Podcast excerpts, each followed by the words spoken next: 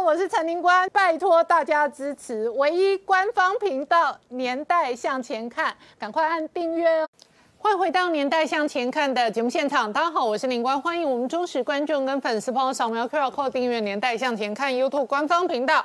倒数三十九天了，川普要选举，那他今天签了这一个美国第一健保计划，那主要的核心当然因为疫情有所影响哦，希望改善的是医疗整个供应链跟整个医疗的这一个制度。然而同一时间呢，美军为了威吓中国，今天盛传哦 B1B 的轰炸机。直接哦飞奔台海而来，而就在这个时间点呢，美国国务卿蓬佩奥又嘴了。中国在美国的领事馆，这一次他直接说纽约的领事馆根本是个间谍窟。那美中关系恶化至此，中国反倒是有这一个地产暴雷。那非常有名的恒大地产，今年哦，特别是这个月月初传出来哦，房价全面打七折之后，昨天传出来这一张红头文件，这张文头红头文件主要是找广东地方政府求。求救，然后呢，很有可能想要。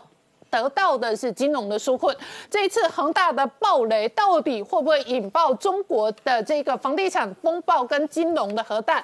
外界正在密切观察。因为首先今天恒大在香港挂牌的股价直接重挫十多个百分点，盘中重挫十三个百分点，收盘哦跌幅高达十一点八三个百分点。而它的公司债呢，事实上哦这个跌幅哦是逼近三成的。那同一时间哦，在中国内。不还传出来哦，李嘉诚在美国关了成都领事馆的同时呢，绕跑呢，现在遭受到政治清算，这一连串的清算。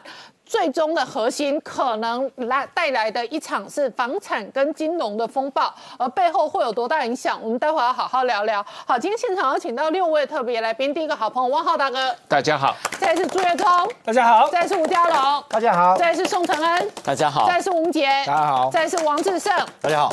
好，我先请教一下月中，是。九月初的时候，我们在这里录影，说恒大呢全面房地产哦标价打折打七折，那有一些优惠方案，最多的。房子哦，一套房可以打折打到五八折，那打了老半天，现在看起来股价也可能跟着打，因为过去两个月恒大股价一路从港股挂牌逼近三十块，跌到今天十三块，所以呢，两个月左右的时间恒大腰斩，那恒大呢？今天传出来的暴雷的消息不得了，因为整个恒大集团的负债约莫是欧债风暴的时候的希腊债务的三分之一左右，而中国的四大地产如果都爆雷的话，那这一个雷吹了这么多年，就可能要大爆炸。啊，确实啊，这两天中国跟香港最炸锅的新闻就是这个恒大是不是真的要挂掉了哦？因为就是如刚林官所提到的，在市场上传传的这个这个红头文件，就是提到说，现在呢，他准备除了要向广东政府要求助之外呢，还要做。重组，那什么是重组？讲白一点，你可能就是资产有问题，要清算，要准备整个大大洗牌了嘛。好，那当然在第一时间呢，哎，恒大就跳出来说没有，没有，没有这回事，甚至扬言说我要去告告说在市场上传言这这个消息，因为他说那个红头文件根本是网友捏造的，而不是他们自己发出来的。好，可是重点是什么？不管你这个文件是真是假，但是有一件事实是确确实实、绝对是真的。什么事情？就是你欠了一屁股债嘛。你过去这件事情，这个尤其是你的负债，绝对有市场的资料可以去查的啊。那你今天欠了这么多钱，大家当然怀疑你有问题嘛。所以，即便就算这件事情真的是假的，这个文件真的是假的，可是人家为什么会觉得它是真的？那因为过去太多不良的记录，而且呢，恒大首先第一个今天股价跌一成多，再来两个月内从快要三十块杀到十三块。通常哦，松江水暖鸭先知，股价会跌都是有原因的，而且通常都是有大咖在绕跑。所以我们可以看到，因为在这个文件里面呢，其实提到几个关键数字，第一个你负债八千多亿人民币。第二个告诉你说，让你去跟广东市政府求援，嗯然后又提到说你要准备重组。好，你这件事情不就是呼应你之前所一些事情吗？第一个，我们之前也讲过很多次，你负债欠了一屁股嘛。嗯。第二个，刚刚也提到，你房子打折，你这一次九月份打七折，你上半年还打过一次七五折的。如果你这家公司是正常营运没有问题的，谁没事跳楼大拍卖？不可能的事情嘛。那刚刚林官也讲过。市场会说话，股价会说话。你今天股价跌了这个样子，就算你去否认这件事情，可是事出必有因。你股价今天跌了十趴多，十一趴，那你的债债的价格跌得更深，将近三成，都不就在告诉你，就算你否认，就算你到市场去告人家，人家还是合理怀疑你真的有问题的嘛？所以呢，我会觉得这件事情还是追究到一件事情：你今天你恒大到底现在的状况是？惨到什么程度？嗯，惨是一定的，惨到是不是？真的要改组了，真的要跟广东政府求援了。那这是大家所关心的事情嘛？要不然你看到股价为什么没事投资人要杀我？为什么要认赔大量砍出来？我股价已经都腰斩了，我还要继续砍？那显然大家就是觉得你就是有问题嘛。好，所以网络上盛传的是恒大找广东市政府求援重组，然后恒大呢另外一个大新闻是我们先前追过，它呢前一波是降价拼现金，对，再来呢。恒大到底欠多少公司的这个银行的债务哦？网络上也开始盛传，是因为如果恒大倒的话，那第一个倒霉鬼通常都是银行团。是，那我们刚刚说的。他现在传出来那个文件的总数字是八千多亿人民币，但是主要分成两大块，一个就是跟银行借钱，一个就是他自己发债券。好，所以你先看到银行的这个部分，那这个真的是影响最大的，因为银行的钱还是来来自于老百姓嘛。如果你今天你欠了这么多钱，把它把银行给拖垮了，那接下来在这个银行往来的这些客户，当然跟着倒大霉嘛。所以你看到，就银行的部分，现在传出来这个文件说，银行的部分它大概借了两千三百多亿。好，那其中比较多的，你可以看到。也光一一家银行可以欠欠几百亿，那你想，如果今天真的你倒了？那借你这么多钱的这些银行一定跟着倒倒大霉嘛？嗯好，所以我们刚刚说第一块是银行的部分，那第二块就是你自己发债的部分。嗯好，所以你可以看到，哎，媒体有整理的，你接下来明年、后年、大后年，你陆陆续续都有一些债务要到期，尤其是二零二二三年，你光这一年要还的债高达一百二十亿美金，还不是人民币哦，是美金哦。好，就算明年少一点，也都还有二十亿，后年也有七八十。亿美金都是美金哦，所以这个部分总 total 有多少钱？坦白说，没有人知道，你自己知道。可是就你看得到的，大家已经曝光的这些财务报告，都证明你的负债绝对是几千亿人民币跑不掉嘛。所以你今天被人家传言说你有问题，你去求援，大家合理相信嘛？因为事出必有因嘛，所以我会觉得说恒大的问题真的是未来大家会注意的，而且更重要的哦，如果你今天真的是去跟广东就政府求援的。那其他的地产公司也没好到哪里去，人家要不要跟进？你万达要不要去求援？对，你这个碧桂园要不要去求援？都是有一坨拉股。我们过去也讲到，中国整个今年地产业都很糟糕。那你恒大是一个指标，如果你今天真的重组，真的去求援的，接下来我觉得这个股牌效应就很可怕了。嗯，好，那另外一方面，除了我们看到地产业之外，中国的这些国企，好像清华紫光这些所谓的校企啊，就是这些名校创的这些企业。都也是负债累累，尤其清华的子公司在之前，它也已经债务已经发生违约了。那所以现在传言出来说，你光这个紫光集团，你可能负债又是三千多亿哦。你想，这都是人民币，动辄几千亿、几千亿，真的都是很可怕的这种集团都是富可敌国。我讲的富是负债的富哦，对，紫光的三千多亿啊，然后刚刚恒大银行团至少快要三千亿啊，然后总负债至少八。八千多亿。是，好，都是天文数字啊！所以如果这件事情真的成真，嗯，我会觉得已经不是这个企业的问题，是连中国整个都要出大事情了。好，所以你看到谁？李嘉诚绕跑，那李嘉诚绕跑也不是新闻，可是更好笑的是，李嘉诚都跑两个月了，成都政府居然才要出来要去制裁他，制裁他什么？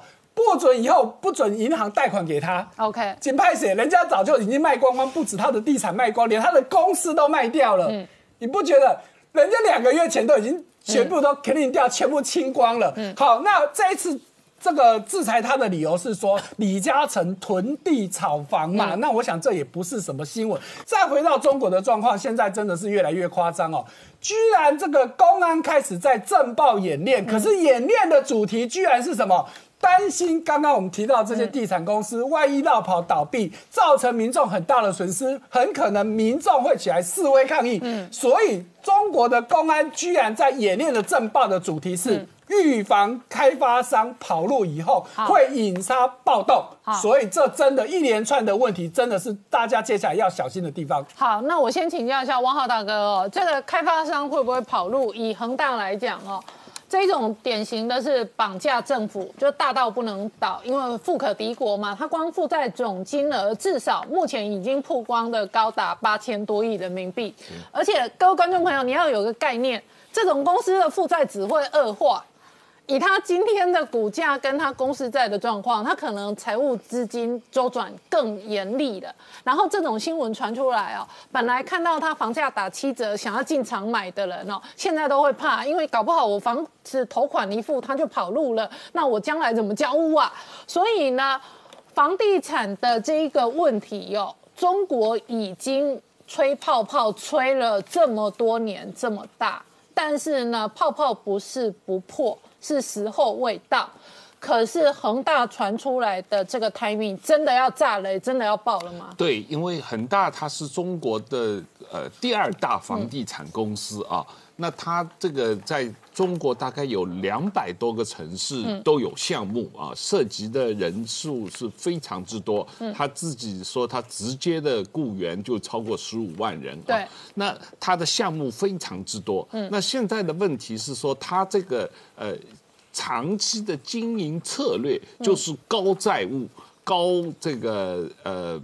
快速的造房子，造的是质量非常差的房子，然后以快速的销售来这个还债，来这个维持进一步的扩张啊。那但是它现在因为中国的疫情的关系，中国整体经济的放缓，中国的整个呃出口的问题。整个它的这个呃原来的这个运作的模式受到了很大的挑战啊。那它这个高债务的问题里面有好几个，一个是它的总量很大，占它总的资产将近百分之八十几啊。那刚才我们讲到八千多亿人民币嘛，但是它这个第二，它是利息非常之高，它是靠借高利贷来还债的啊。它的发行的信托的呃债务和它在海外发行的美元的债务，甚至利率高达百分之十五以上啊。那仅也就是说，他完全就是常年的借大量的高利贷，嗯，来维持他的整个公司的运作。嗯，那这个前提是说你的。呃，房地产必须能够很快的卖掉，而且你挣到的利润可以足够于付这么高的高利贷，你才能够维持下去嘛。但现在所有人都看清楚了，因为他有这么大量的债务，他这么高的高利贷，他现在每年卖掉这些房子所做的收入和利润，根本不够支付他的啊到期要需要还的钱和还的利息。嗯，那么。另外一个问题就是说，他四年多前跟深圳市政府的国资委拥有的房地产公司做了一个资产重组、一个换股的协定。那么，根据这个换股协定，等于是说他要把他的资产全部注入到在深圳上市的一家深圳房地产公司，然后恒大取得这家房地产深圳上市的房地产公司的。控股股权这样一个资产运作，嗯，但是这个运作啊，四年多了，一直没有被中国政府批准，嗯，所以深圳的这家公司已经停牌交易四年多了，嗯，现在是说当初支持他做这个运作的，他为了做这个运作，他有借了很多钱，嗯，这个钱明年一月份要到期了，他必须还将近两千亿人民币，他还不出来，所以他才着急。对，所以这件事情不是空穴来风，就是说你四年多前搞的这个这个资产运作，嗯，一直没有被政府批准，所以他的那个呃深圳这家公司股票已经四年多不能交易了。然后你的这个呃资产运作没有批准，你的债务反而是明年一月份要到期了，现在已经到十月份了。你如果还有一个季度再不完成的话，那么人家这个借你钱的这个公司要来问你催债了。问题是现在什么问题呢？是当初借钱给他的这个。这个借钱的大户里面，有好几家本身也发生了现金流的问题好。最大的一家是苏宁，嗯。苏宁是中国的一个很大的电器这个公司，山西哎的这个通路跟品牌，对，山西的销售的网络公司，呃呃品牌，然后苏宁本身有巨大的债务压力。OK 啊，然后他一定是要你在明年一月份把钱还出来。OK 啊，那恒大还不出来，现在发生了很大的那，就是一堆地雷绑在一起呀、苏宁连是个大地雷，恒大也是个大地雷，是。然后中国的地方政府也是个大地雷地雷，然后大家都缺钱，对。然后大家都找彼此要钱，可是没有人生得出现金出来，是。所以这是一个庞大的地雷危机跟债务危机、啊。是这样。事实上，我的观察，这很有可能比当年的欧债危机还要大。我我觉得是跟美国的次债危机一样规模的危机啊。光一个恒大的呃债务，大概就只有大概就有希腊的一半左右。是好，所以你大概可以简单的逻辑推演，你把万通、碧桂园那几个包一包加起来。光那几个四大地产可能加总的债务就是一个希腊的总债务。是是大家记不记得欧洲危机的时候，地中海五国最惨？对好，那同样的，中国的麻烦不是只有地产业高融资，然后高周转，然后现在遇到周转的困难。中国是房地产也出现这个状况，然后因为疫情的关系，零售销售业苏宁也出现这个状况。是，然后中国本地的制造业，因为美国跟供应链要走，所以呢也出现这个状况。是是所以它等于是每个行业都是大地雷，然后串联在一起在哪里呢？就在金融体系。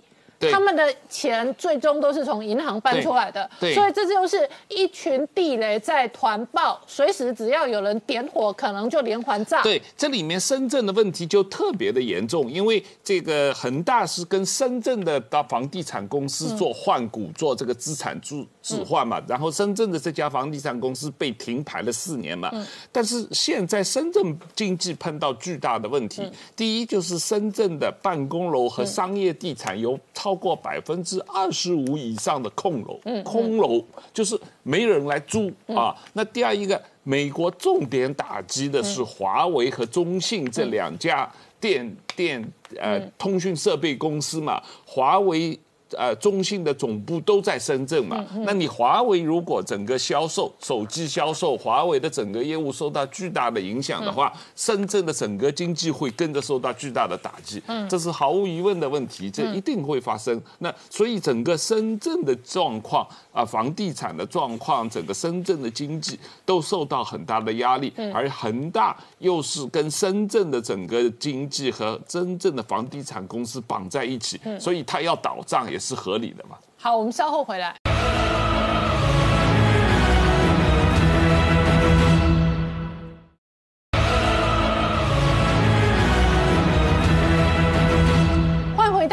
向前看》的节目现场。我们今天聊的是中国的金融圈传出来恒大暴雷。那今天呢，他在香港挂牌，股价重挫一成，两个多月以来，他的股价直接腰斩，他的公司债也面对崩盘。那这种恶性循环呢，最后富可敌国，呃，这一个负债的负。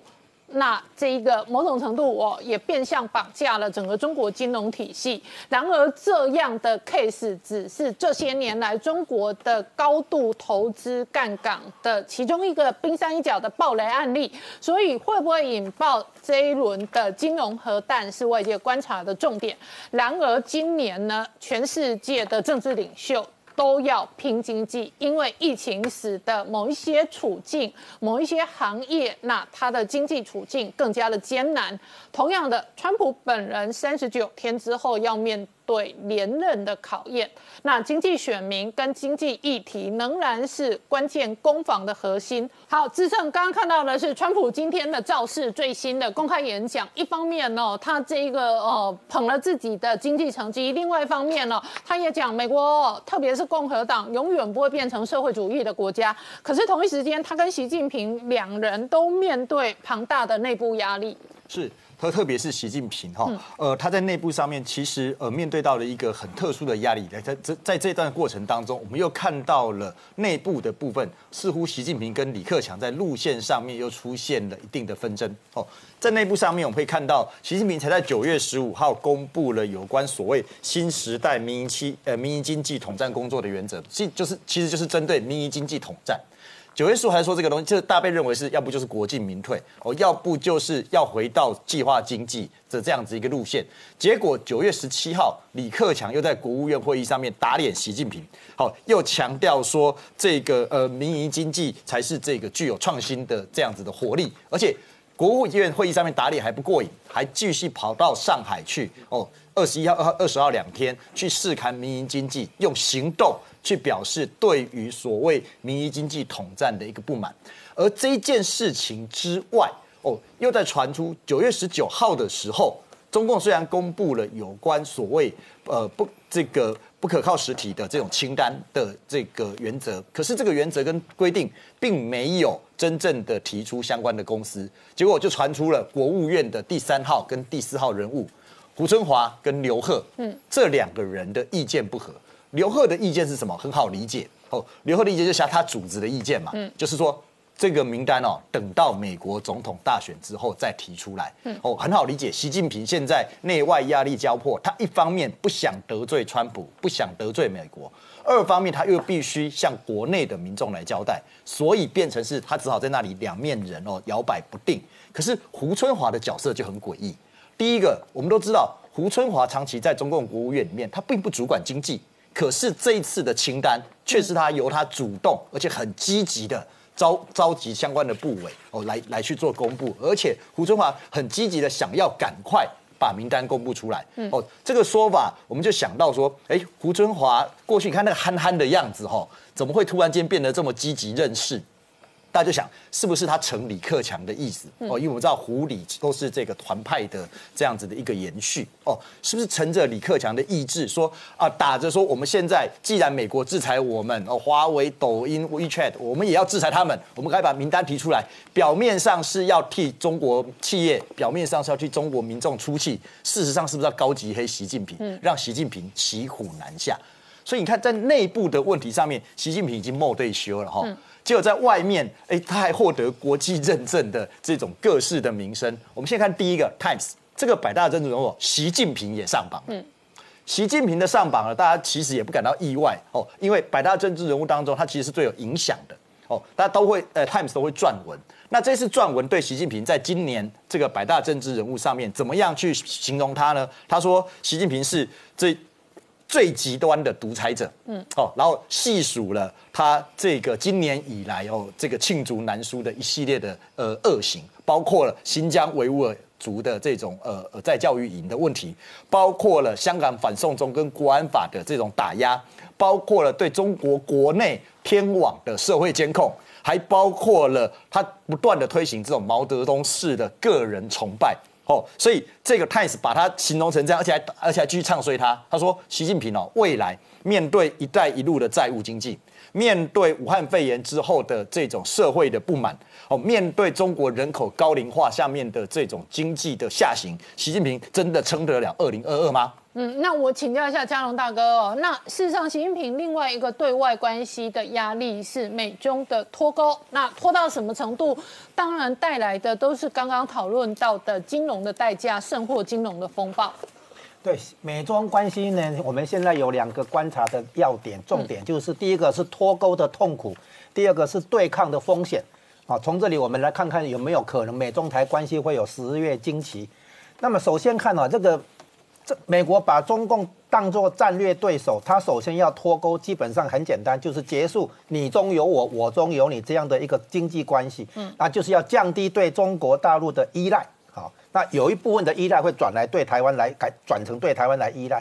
那么脱钩的重点呢，本来表面上是制造业撤出中国，但是其实内容还包括金融业跟服务业不再进入中国市场去赚钱。所以这个里里里里面等于在做一件事情，就是要清洗中共的红色渗透，在美国哦，在其他国家当然也包括台湾了哈。那么这样子有一个问题来了，就是会伤到华尔街，还有美国企业的利益。然后呢，这这里面的话呢，美国自己会感觉到脱钩的痛苦，可是这里面也会让美国感受到痛苦。然后川普会进两步退一步，这样的节奏出来。那么重点是，这不是川普软弱或动摇，而是要给华尔街时间。然后呢，这个还有一个引申出一个问题，就是啊，中共的外汇储备不够。嗯，所以呢，德国汽车想迈进去中国大陆市场，发现不可能了。然后呢，台湾的一些传统产业想继续在中国大陆做生意赚钱，恐怕也不可能了。然后呢，这个要记得利益转弯需要时间，这是第一个。第二个呢，它同时在给中共时间，因为中共的债务危机现在明朗化。那么接下来我们就看到说，那么十月的惊奇有没有可能发生呢？如第一套剧本，可能的剧本是在印度跟南海有军事冲突，这个时候技术上等于把马六甲海峡。两头都封住了哈，那么对对中国来讲，等于变相在做石油禁运，会有这种风险。第二个呢，川普为了连任，他也希望有足够的领先，他不是像他应该可以赢，但是他想说他必须赢得够多。为什么？因为这一次邮寄选票可能会有很多争议，到时候计票可能会有困扰。所以如果他的领先够多的话，比如说他那个那个州的邮寄选票，假设是两万票。两万张，如果他领先的幅度是哦，比如四四万票的话，那么再怎么样弄的话，他的那个领先可以确保，所以他必须开始增加他的领先幅度，所以有可能真的会开始回到老的剧本，就是寻找某种程度的对外军事冲突啊。然后另外一个可能就是只没有军事冲突没关系，对台湾加码，提高台湾的外交这个地位，然后呢拿台湾来刺激中共，好，然后呢逼中共开出第一枪，这样子的话，美国的军事介入就有正当性。然后这个东西可能也会有对选举来讲也有帮助，嗯，好。那么至于美国是不是能把战火引到南海来、印度洋来，不管或者台湾海峡这里的话，台湾自己要有心理准备，就是说这种美中对抗会对台湾来讲带来军事风险。所以呢，美国最近的学者的一个逻辑是说，中共入侵台湾是迟早的问题，所以是早打跟晚打的问题。这一点对台湾来讲有重要的含义，以后会值得台湾这边来做讨论。好，我们稍后回来。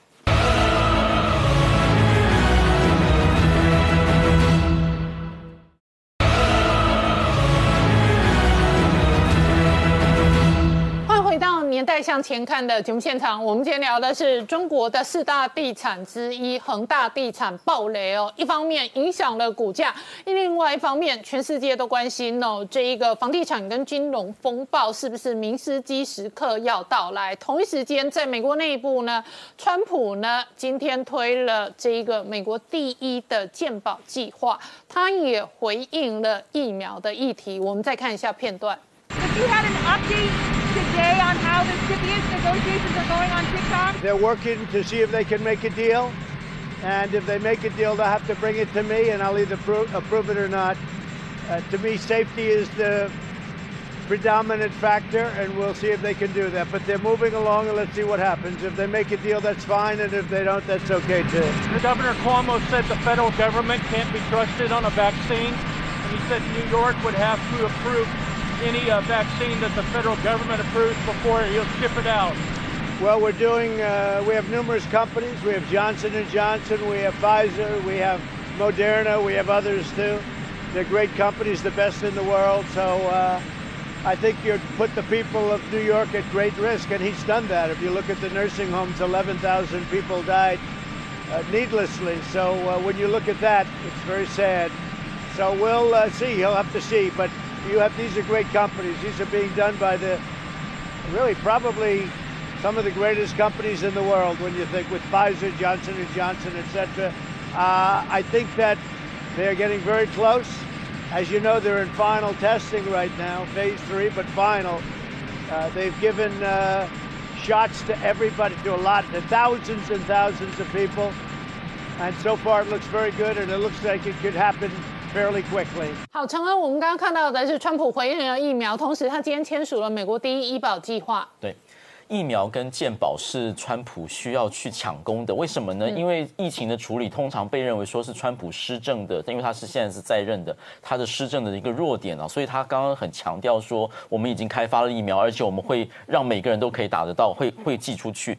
第二个就是健保，因为他一上台就把那个奥巴马的健保给废止了。他今天在北卡，就是二十四号在北卡造势的场合宣布，他有一个叫做 American First 美国第一健保。这个鉴宝呢是要抢攻拜登的票源，因为拜登的选民很重视鉴宝，嗯，所以川普等于说在选前去试出利多来抢拜登的票源。这个鉴宝有三个特色，第一个特色是有更多的选择，而且要求医疗保险的公司都要透明化，让选民让这个投保人能够知道说这个鉴宝的内容是什么，然后可以选择医疗的这个保费可以抵税。第二个特点是特别要照呃照顾老人。以及家属，然后它的省可以省的保费是比现在是有现有的市场的上面的保费呢，可以节省百分之四十到百分之八十。第三个是允许带病投保，也就是有全民健保的概念，而且病人还可以得到自己的医疗记录。在这个同时，他受访的时候也说到药价的问题。我们都知道他过去呢。把这个药价有平行输入，让他这个呃不会经过呃药商的垄断，让这个美国的这个当地的人可以得到这个外面市场，比如说加拿大一样的药价，比如说胰岛素，他就说已经药价已经降了百分之六十六。他今天又试出一个利多，就是说给这个 Medicare 的这个红蓝卡的持卡人有两百块的药价的抵免。他说他已经要寄寄出去，他特别要照顾就是长辈跟生长者，这是他试出的这个选举。举的利多，那我们来看一下最新的民调。今天要注意的是这个六大摇摆州的民调，也就是佛州、北卡、亚利桑那以及宾州、威斯康星跟密西根。那我们来看一下，前三个打平了，可是还在苦战的是这三个。苦战的打平哈，这个苦战中间呢，大概都差百分之五。嗯，但等一下我们会分析说有一些其他的变数。另外一个就是这个呃。第一件事情就是说，他上次赢二零一六年赢希拉里就赢在这六个州，嗯，整个差了七十七个选举人票，都是在这个州，呃，这六个州。然后呢，这次的选民调还有一个特殊，就是百分之五十一的人都认为说，川普处理经济比拜登更值得信任，这是一个非常呃明显的一个趋势。嗯，而且呢，二零一六年的时候，两个人他跟希拉蕊其实。川普的民调在这六个州也落后百分之五，可是他最后却在六个州间都险胜，胜的从百分之二零点二到百分之三，所以这六个州会是相当相当大的关键。那我们来看一下其他的变数。第一件变数就是威斯康星有一个民调是威斯康星麦迪森大学的选举研究中心所做的，他认为说摇摆州特别是威州的选民变动非常的小。那我们来看一下支持川普的选民。在意的是经济、嗯，社会安定跟疫情的处理，这是第三个，呃，这是三大议题。支持拜登的选民在乎疫情，在乎气候变迁，在乎社会的平等，还有就是医疗健保。所以你就理解说，为什么川普今天要放医疗健保的利多。然后呢，川普的选民是呃男性。百分之五十一是支持川普，女性有百分之五十五支持拜登，高中以下学历有很大部分是支持川普，大学以上是支持拜登。然后呢，这个威州民调说非变动非常的少，选民的偏好好像是活在平行时空。那么我们就来看第二个变数，就是选举的这个民调黑数。在二零一六年的时候，刚正如刚刚所提到说，其实希拉里民调一路领先，可是最后选举结果是翻盘的，所以。民调公司都在检讨说，到底怎么回事？有一个理论就是说，为什么川普的选民不愿意表态，在民调中间表态说他们喜欢川普？第一个理论是他们害羞，嗯，因为川普说话争议很多，所以他们海心都还在犹疑。可是呢，这次的这个呃最新的民调证明说，其实不是，他们还是勇于跟拜登的选民一样，勇于表达自己的偏好。嗯，真正的问题在于学历。因为民调能够接触到多半会接电话会答的都是大学以上的人，嗯，所以呢，怎么样调整都是大学以上的人呃表达的比较多，那些高中以下没有大学学历的人其实不容易被接触到，这就是变成川普民调的黑数，所以目前差百分之五啊，可是大家都认为说其实川普还是有胜胜算。好，我们再看一下其他的新闻。川普在北卡造势的时候又说了一件让人争议的话，就是他们快要选举了，那他一直说拜登有吃药，所以他在最后这个接受提名的时候，他为什么表现那么好？因为他打了一针，然后就上去，所以他说我们不让这件事发生，我跟他都愿意来接受药检，然后我们辩论之前先接受药检，如果他有不不不能通过药检，我就发起真命令说，呃不让他能够竞选。当然这个是相当有争议的了。川普这个人语惊语不语语不呃语不惊人死不休。那么呢，其他的新闻就是庞佩欧，庞佩欧在接受访问的时候说，中国的纽约领事馆是间谍窝。嗯，然后呢，因为中国最近呃有一个间谍是藏族，他在纽约当警察，然后他搜集这个藏族的异议者的这个呃资料，结果被美美国的联邦调查局给逮捕了。然后呢，川那个庞佩欧就说，我们发现他不是唯一一个案子，对还有其他人。对，而且呢，他们都是以纽约的这个领事馆为基地。嗯那纽约领事馆不但是收集异议者的资料，而且还可能还对联合国有进行一些渗透。另外一个被盯上嗯所以的就是蓬佩奥到底会不会关纽约领事馆？我们稍后回来。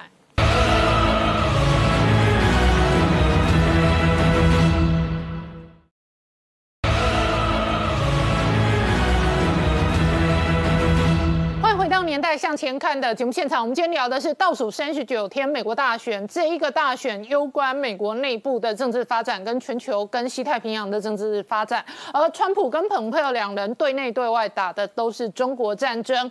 那蓬佩奥今天公开讲，中国在纽约的领事馆是个间谍窟啊。同一时间呢，川普的公开谈话讲的是选举的公平性。我们看一下片段。Mr. President, are the election results only legitimate if you win? So uh, we have to be very careful with the ballots. The ballots, that's a whole big scam. You know, they found, I understand, eight ballots in a uh, waste paper basket in some location. Uh, they found, uh, it was reported in one of the newspapers that they found a lot of ballots in a river. Uh, they throw them out if they have the name Trump on it, I guess, but they had ballots. No names on them, they. Okay, well, they still found them in a river, whether they had a name on it or not. But uh, the other ones had the Trump name on it, and they were thrown into a waste paper basket. We want to make sure the election is honest, and I'm not sure that it can be. I don't, I don't know that it can be with this whole situation. Unsolicited ballots, they're unsolicited, millions being sent to everybody, and we'll see. But uh, if you remember, Hillary Clinton just a week ago or so told Joe Biden, do not accept the results of the election under any circumstances. But you don't ask her that question, you only ask me the question. 好，长安刚看到的是川普对于美国今年的邮寄投票的公平性哦，是不断的质疑。那同一时间呢，蓬佩奥哦，这一个施压中国的力道从来没有这一个间歇过，也没有影响过。这次他是直接点名哦，中国在纽约的领事馆根本是个间谍窟。川普说这个邮寄投票会有弊案，其实跟中国的介入也有关系。他就一直指控中国呢是有主使主使去把这个选票有做一些调包或是灌水的行为。那么因此他的基地是什么？一个是纽约的领事馆，说他不但是收集藏人、维族人，还有这个那个联合国的一些情资。另外一个就是旧金山的领事馆，它是针对戏谷的这些科技业做一些这个情搜或是商业机密的窃取的部分。那么庞佩欧不但是在受访的时候说到间谍窝这件事情，在威斯康星的州议会演讲的时候，他说我们要调查两个中国在台美国的组织，一个叫做美中友好协会，另外一个叫做合统会。那么这个东西在澳洲就是非常清楚，这个就是中国在当地明摆明了说明摆。表面上是美国当地组织，其实在做统战工作，就表面上是华侨组织，但实际上类似统促党在台湾的行径一样，渗他做透政治工作。学校、商界、政治人物的收买、媒体还有侨界。嗯然后就是另外呢，在威斯康星演讲，他特别提到威斯康星的人跟台湾打交道要。抗拒中国的压力。嗯最后一则新闻我们来看，就是日经，就是日经新闻对于这个我们在南海重南海这个制裁，或是美国国防部制裁制裁跟解放军有关联的这个国企中间，他去调查，百分之七成以上、七十以上的这个呃国企呢是在做军民两用。他做什么事呢？承包军事的这个。这个供应，另外就是在人事上面互通，解放军会把这个人调进去做这个商界的，那商界 CEO 会调到解放军去。另外就是科技，民间科技会转用民用，所以呢，美国的制裁是没有错的。好，那问一下这个明姐哦，美中关系到底十月份会不会有大惊奇？核心的主角是蓬佩尔。蓬佩尔今天的话讲很凶，他既然讲到纽约领事馆是个间谍窟，请问他要不要关？他只关。德州的这个小领事馆吗？纽约是个大领事馆。那同一时间呢，一旦这个蓬佩奥再度发动攻击，中国也可能报复。这是一个再来，蓬佩奥十月份哦，在这一个四方会谈的过程当中哦，他非常确定有一个行程要访问日本，那跟菅义伟碰面，这也有可能造成西太平洋另外一个局势变化。那当然，针对这个中国的威胁，这个呃，庞皮奥他的这一个动作当然是逐步在升级哈。那特别是扩大一个国际盟友的一个呃双方的结盟关系来围堵中国，这个部分呢是非常明确啊。那十月份当然。呃，目前看起来，他访问这个日本的过程，第一个就是说四方外长会议哈，美日印澳四国的这个外长哈开会，这是第一个。第二个，当然这个日本的新首相菅义伟会跟他会面哈，这也毋庸置疑哈。那至于外传说有没有可能顺道哈这个访问台湾，我认为说这个部分，当然美台关系已经逐步在升级，那很多事情我想还是一一步一步哈，呃，会有各方的考量会进行哈。那只是说目前的一个情势来讲，整个一个国际局势哈，我相信。对美台的一个呃外交关系的升级已经是有利的哈，所以我觉得台湾也不用操之过急啊。那我觉得这一个方向是明确的。那另外除了这个美日印澳四方会外长会谈哈，事实上军事的一个同盟关系也是这个逐步紧密。那各国在自己的一个军事防卫上面，事实上都在逐步增强哈。那特别是日本，我们看到他这个金英伟首相。呃，等于说新上任之后，他通过二零二一年的日本的一个防卫的预算哈，事实上是延续先前安倍的一个路线哈。安倍从二零一三年上台之后，基本上到现在已经连续八年哈，日本的防卫预算都是逐步升这个成长。那今年更来到这一个五点四兆的日币哈，将近一一点五兆的台币哈这样的一个规模。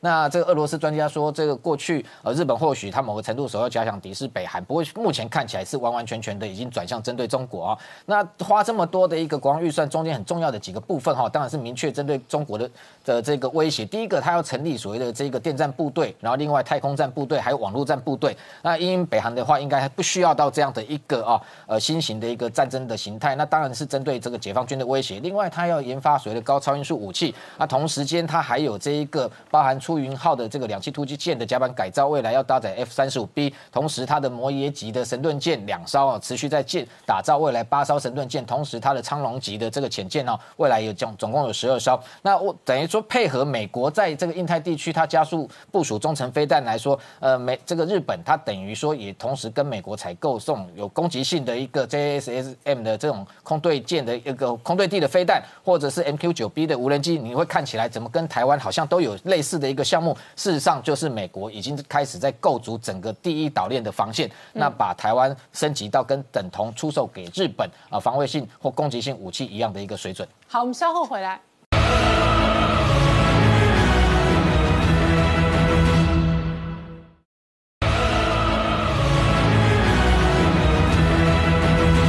欢迎回到年代向前看的节目现场。我们今天聊的是哦，川普把今年哦三十九天之后的选战定调为中国战争，对内打的是这一个各式各样的选战的攻防，对外的主将是蓬佩奥，蓬佩奥很凶。那王浩大哥，他今天公开直接点名，他说纽约领事馆是个间谍窝。那前一波是卢比欧点名休斯顿领事馆是个间谍窝，关了刚好而已，所以中国就报复关了一个成都领事馆。那现在是蓬佩奥出来点名，他点名纽约领事馆，那搞不好过个周末这个领事馆也要打烊，也要打包走人。我我觉得这可能性是蛮高的啊，因为这一次。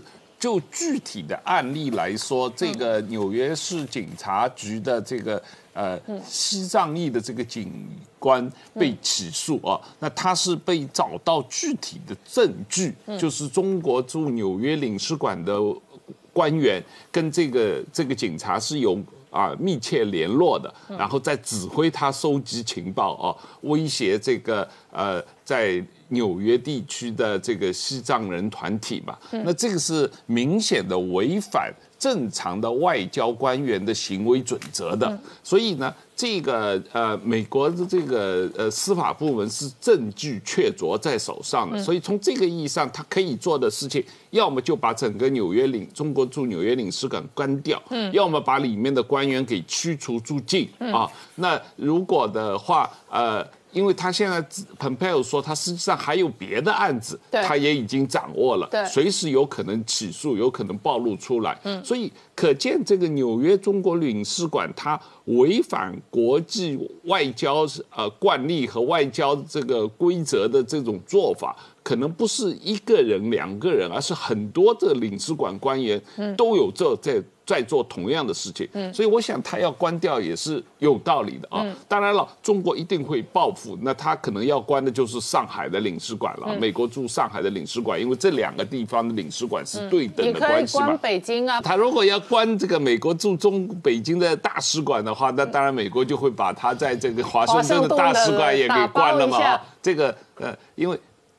哎，民族自尊心就是这样啊！对啊，纽约被关了，你只关上海，像话吗？你当然要加大力道啊！加大力道就是北京啊。是。那北京大家也不用打包啊，现在可能是副代表打包，反正代表都已经回爱荷华助选了。这个呃，中华民族自尊心就是这样啊，不然你就落掉了。是了，是了，这个呃，习近平坚决反对美国霸凌，所以他一定是要这个进一步升级。我觉得他。可以把这个崔，呃，崔大使从美国撤啊，崔天凯叫回来，这个可能性是蛮大的，因为大家都可以降级嘛，把关系降成代办级嘛，这个实际上可能性也很大，因为历史上也发生过很多次，也不是第一次啊。那但是我觉得这个比较对美国实际有意义的是把纽约和旧金山这两个领事馆关掉，这因为这两个领事馆确实是。中共在美国做统战，在美国指挥这个盗窃情报的一个主要的这个呃。据点，而且这两个地方都民主党执政，是，而且这两个地方都华侨特别多，是，然后这两个地方的华侨特别多，就会有这种蓬佩尔点名的，对，中国和平统一促进会在美国的组织活动现在被点名，这听起来很像统促党在美国的 这个是呃这个分部支部哎，因为统促党在台湾也是很嚣张啊，是，而且因为加州、加州和纽约州川普反正选举肯定也不会赢。这两个州，他也不在乎得罪这两个州的选民嘛啊！从这个意义上来说，我觉得他把这两个州的中国大使啊领事馆关掉是可能性很大的。好，今天谢谢大家收看《年代向前看》，也提醒我们忠实观众跟粉丝朋友扫描 QR Code 订阅《年代向前看》YouTube 官方频道。我们同时在 IG、脸书、Twitter、Telegram 上面都有官方的账号，而我们周末也会有周末的精彩的这一个剪辑分享给我们的忠实观众跟粉丝朋友，欢迎大家分享、订阅、追踪收看。谢谢大家收看。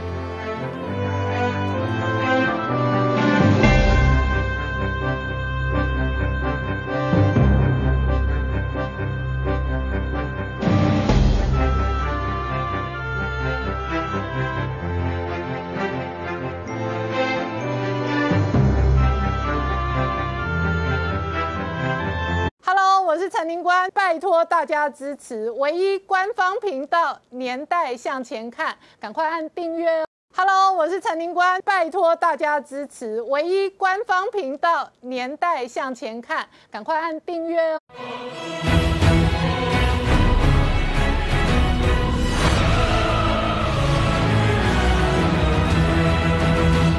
年代向前看，向前看年代。大家好，我是林官，欢迎我们忠实观众跟粉丝朋友扫描 QR Code 订阅《年代向前看》YouTube 官方频道。倒数三十九天，川普到底会不会有超级十月惊奇哦？影响美国大选哦？外界正在观察，而卢比奥直接公开谈话说，北京很有可能真的武力攻击台湾。那一旦如此，一定要付出惨痛代价。同一时间，美国事实上参众两院都有提案，双双提案。那希望能够美台建交哦，恢复台湾的外交关系哦。那这样的国际跟美台关系的变化呢，引发外界关心哦。这样的政治作为会不会带来新一轮的军事战场？那同一时间，在台湾内部最新民调，八十三趴以上的受访者哦反一中，所以呢，习近平真的是超级的台独教父。可是同一时间呢？共军恐吓台湾，一方面哦公布一连串的东风飞弹连环射的影片，另外一方面呢，胡锡进说美军只要进驻台湾哦，就直接打仗，直接战争。可是昨天晚上哦，台湾事实上哦有两个这个哦网络影片跟这一个媒体追踪报道，包含了九鹏跟三仙台的试射哦，很有可能射的是天宫三型的增程飞弹，另外是熊二的这一个巡。翼飞弹哦，那这样的飞弹当然是为了威吓中国，威吓中国背后会有多大的影响？我们待会要好好聊聊。好，今天现场邀请到六位特别来宾，第一个好朋友汪浩大哥，大家好；再黄鹏夏大哥，大家好；再是陈立奇，大家好；再是国际法专家宋承恩，大家好；再是吴杰，大家好；再是黄世聪，大家好。好，我刚讲哦，美台建交哦，事实上哦，是一个长期的进程的发展。可是美国内部确实也开始评估各式各样。关于台湾牌跟对台关系的调整，可能带来什么样的变化？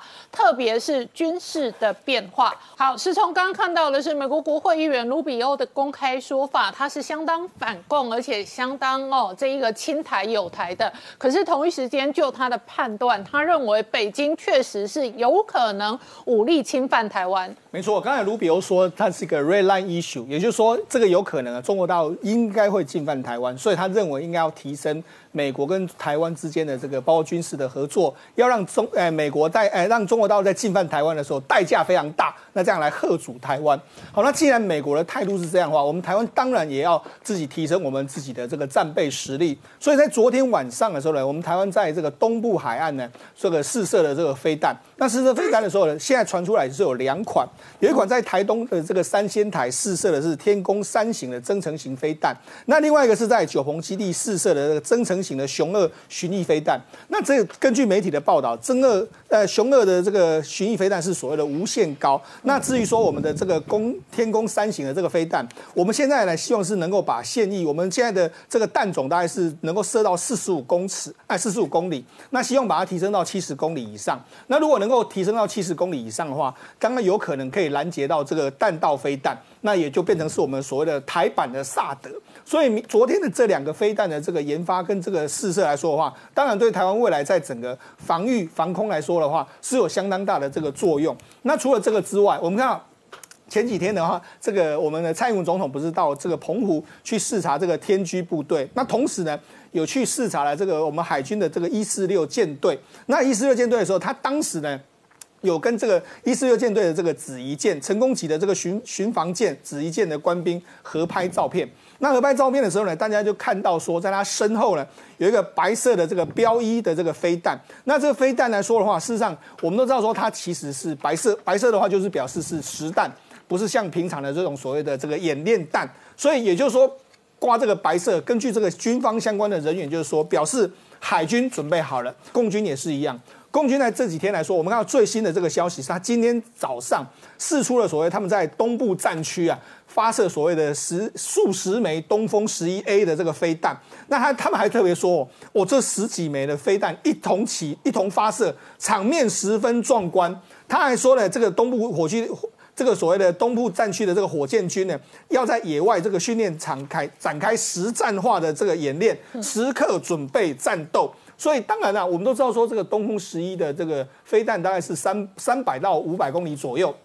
他当然有瞄准台湾的这个状况，而且特别是说，他还特别讲，就是说他们这个弹头有一个所谓的机动小翼，所以最后呢，可以这个尾这再靠近你的时候呢，可以转变方向，所以它可以除了可以精准打击之外，它可以打逃避所谓的美国爱国者的这个相关的拦截，所以它剑指台湾的意味当然相当浓厚。那除了他们发射这个飞弹之外，他们在这几天来说，已经连续十天进入我们的西南航空领域，而且。遭到我们的这个区里，包括说今天一早他们就已经有这个飞机相关进入我们相关的这个状况，所以你看到从这个九月十六号了一直到现在为止，几乎是共军天天扰台，天天来绕台，天天来到我们西南防空区去。好，那你知道现在两岸之间的这个？气氛呢，有一点剑拔弩张之下。当然，美国在这时候呢，他就推我们台湾一把。怎么推台湾一把呢？根据最新的消息是，美国的这个共和党的参议员斯斯考特，还有美国的这个这个共和党的众议员这个蒂法尼，也就是说他们分别在参众两院提出一个叫做台湾的这个法案。那这个法案呢是什么法案呢？他说要求呢恢复到一九七九年，也就是台美之前的建交之前的这个外交关系。他说除了这个除了要恢复邦交之外，他说要保护台湾受到免受到中国的威胁，然后终结所谓一中政策，支持台湾加入联合国，甚至台美的 FTA 要赶快制定。那还有除了他们两，他们两个都有可能在参众两院提出来之后，刚刚才我们看到卢比欧也表达了，就是说要对中国大陆释出一个强烈的讯息，要让、要让中国大陆觉得侵犯台湾是一个代价很大的很大的状况。所以你可以看到，其实两岸的关系不断的紧张之下，台湾做好准备，美国也持续在增强对台湾的支持。好，那我请教一下明杰，一方面呢、台海之间现在确实哦，军事关系非常的紧绷；另外一方面哦，美台关系的改变也可能牵动台海关系。对，我们看到习近平先前不是才在联合国讲说，不能谁的拳头大就听谁的啊，还特别强调说，任何国家这个不能在世界上我行我素啊，搞霸权、搞霸凌、啊，搞霸道。那话才讲完，马上就秀拳头来霸凌台湾啊，来恫吓台湾，这就形同自我打脸啊。先前讲一套，现在做一套啊。那当然，他本来讲的话，国际上也早就没人信。那这一个呃，针对解放军又释出所谓的这一个东风十一导弹的这一个影片哈，那这个影片如果就我的观察，这个应该是这一个一鱼两吃了哈，就是先前他事实上已经这个对外释放过说夜射东风十一哈，那相关的演训应该在那个时间就做了，所以他这个影片应该不是最新的影片哈，应该是一个旧影片，但是我们看到画面里头的确他特别透过一次。呃，如果影片里面数一数，大概超过十余枚的东风十一号，那骑射的一个方式哈，那这样的一个呃，透过这样的动作，那因为它东风十一的射程大概将近三百公里，是一个短程的弹道飞弹，那大概就是完完全全的针对台湾。那透过这样的方式要来恫吓台湾哈。不过我们观察，在国际上来讲，大概用这样一次以十余枚的规模去骑射导弹的，大概除了中国，就另外就是北韩啊，就只有这两个国家会这样做。因为这样的一个模式哈，基本上就是在做一场军事跟政治秀啊。那他等于说东风十一为什么他这么大手笔，一次打了十几枚哦？这东风十一大概造价自基本上也是要亿元台币起跳了啊。那一次这样花掉十几亿的原因是什么？呃，无非在第一个，当然他本来东风十一就是一。比较旧型的一个导弹哈，那我们不排除它这个可能就是要太旧换新。那反正这些这个导弹可能都已经借零了哈，那准备要造新弹，所以它等于说，因为现在它有更新的东风十五 B 或东风十六，那东风十一它等于说 这个用的定位系统可能还是旧的哈，不是在这个北斗三型之前的系这个的系统哈，所以等于说它。透过这个过程，那等于也把这个呃这一批导弹给汰除掉，那又等于借这个机会磨练他们所有火箭军内部这些官兵哈的一个作战训练，同时又可以它的附加价值就拿来恫吓台湾啊，然后对美展示啊，它也有所谓的这个拳头。那这样的一个做法，我觉得基本上来说，呃，可能这个不是呃真正的在军事上哈。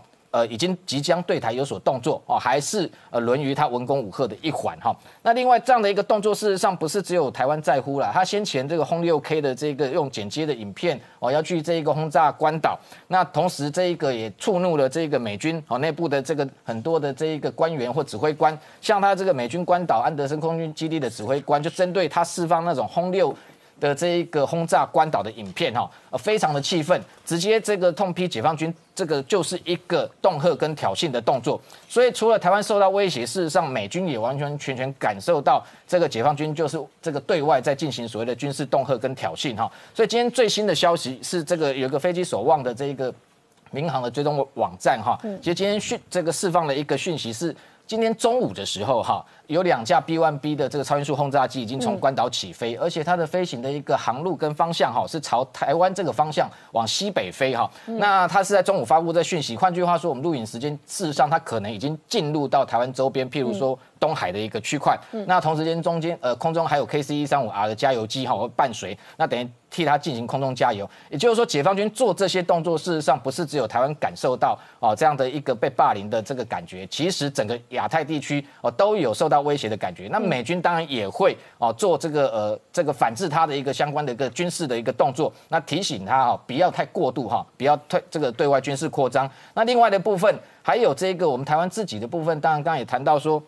蔡英文总统日前到澎湖去试导，除了这个金国号战机的这个天驱部队之外，那其实他登上这一个成功级的紫夷舰，那上面这个合照的背后看到一枚在这一个发射架上面有一枚白色的标准一型，那的确这一型呃这个白色的标准一型飞弹，它就是一个战备弹，好，就军中俗称战弹哈，它不是训练弹。那因为过去训练弹是蓝色的，那放出这个白色的一个战弹的一个目的是什么？就表示海军。随时可以备战，同时这样的一个部署在这个澎湖啊，这个幺四六舰幺四六舰队的成功级军舰，等于说在这个台海中线再过来一点这个区块，我们的这个成功级军舰在这里巡弋的时候，事实上这个舰艇上配备的标准一型飞弹，它的射程至少也有六十公里哈。那如果今天解放军的军机啊，它要这个跨越台海中线，甚至说不承认台海中线存在的情况之下。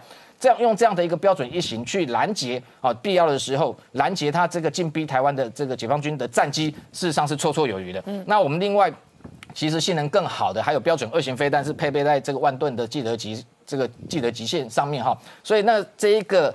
不只是说空对空，我们的战机上去这一个监控伴随或者是拦截它的一个解放军入侵的一个战机，那地面上也有防空飞弹，那海面上同时好也有这样的一个防空武力，那在维护台海的安全。另外还有在这个昨天晚上哈，的确比较少见，就是说过去今年几次的这一个中科院哈，在飞弹试射上面大概都是找这个清晨的时间哈，那昨天大概在夜间哈，那就这个打出哈，这个我们看到画面这个火光哈，那直接往天上冲去哈。那当然，这个有两个地区哦。第一个就是说，这个在九鹏基地哈，有一枚飞弹这个升空。另外，在三仙台这个地方，其实有另外一枚飞弹也升空。那我们研判，因为它无限高哈，所以这一次的这一个测试过程，大概第一个还是在测试所谓的天宫三型哈，可能增程型的一个飞弹。也就是说，它从另外三仙台这个地方可能是发射靶弹，然后在这个九鹏基地发射天宫三型，那去做。对它做拦截，那无限高背后的一个不同的意涵，除了是说他看它的这一个射高能够增成多少之外，其实背后还有另外一个意涵，就是说某个程度这样的一个防空飞弹，其实是可以改造成地对地导弹。好，那呃过去本来军中就呃盛传有所谓的天宫二 B，好，那是不是？这一个中科院也在进行这样的一个相关的研发哈，我觉得这也值得注意。那同时，另外还有可能，的确这一次因为它管制的一个范围哈，有非常多的转折点。当然，外界也在观察是不是有可能打所谓的熊二一哈。熊二一基本上它不，它跟熊二虽然同名字，嗯，当时是。刻意要掩护哈，因为熊二是次音速的反舰飞弹，它是打军舰的；但是熊二一它是对地攻击的一个长射程的巡弋飞弹，那军中俗称熊二 Echo，好，所以它有个一的代号。那早期的时候，事实上我们在跑新闻，这个飞弹是非常神秘的。那它在每年在美国防部的这个公开预算里面，非常 呃，你要很仔细的去找才可以看到是不是有这样的专案。所以今天也有消息传出说，呃，事实上已经进行了有一个专案叫熊生。专案哈，就是熊二的升级型哦，熊升专案。那它要进行所谓的延寿计划，也就是说，熊二一事实上从研发到量产已经有十八年时间，已经算是一个技术成熟的一个案子。那外界质疑说，这样的一个案子过去是放在机密预算里面，现在为什么公开预算看得到？我们也不排除说，事实上军方已经慢慢一步一步在公开，台湾的确是拥有这种攻击性武器的一个这个相关的一个战备能力，而且背后更值得推敲的是说，这个美方过去本来是。曾经在阻止台湾发展这种长射程的攻击武器，但是现在是不是有可能实际上已经慢慢在按住台湾？所以台湾在今年看到很多的公开的飞弹试射频率都比过去也高。一则是因应两岸的一个威胁，另外一个部分也应该有这个加大美台军事合作的可能性。就是说，美国过去是把台湾的很多的这个研发相关武。飞弹的零附件给这个扣住或阻止，但是现在他可能是私底下就直接提供给你，譬如说陀螺仪，哈，这种精密陀螺仪帮助你飞弹的发展，那这个也有利于未来它在印太地区部署所谓的中程的这个飞弹，哈的相关的一个布局。所以整体上来讲，我觉得台湾跟美国之间透过军事合作啊，那这实际上的一个提升台湾的一个军事防卫能力的这一个呃面向已经越来越广，也越来越深。最后我们要强调就是说，习近平他对于这一个美国的这个关系。哦，这看起来是完全的失败。那对外对内都有他的极大压力。目前看起来手头上可能只有剩下台湾哦，这样问题可以让他在那边继续的操弄。那可能对内交代，所以未来当然不排除在对台的文攻武赫上面，他会持续的进行。好，我们稍后回来。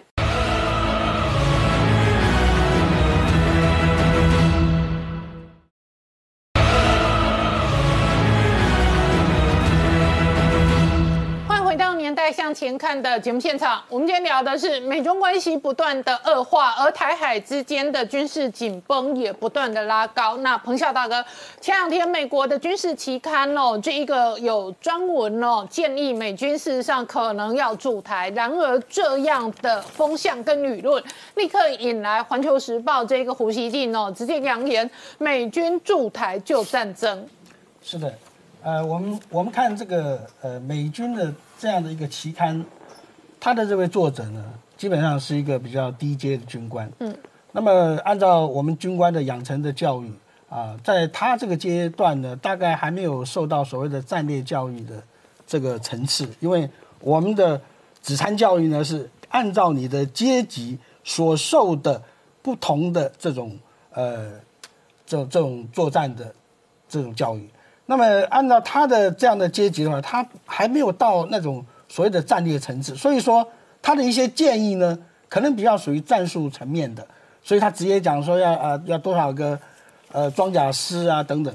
但是实际上来讲，我们从战略上或战术上来看，第一个呃从美国的战略思考，它一定要有一定的弹性。嗯，为什么呢？如果说你一下子把你的部队就拉到最前线啊。那么换言之，你在战略上就没有弹性了啊。那么，呃，怎么说战略上没有弹性了呢？因为由于你的部队是在最前线，所以你直接的跟解放军接触的机会当然是非常大的。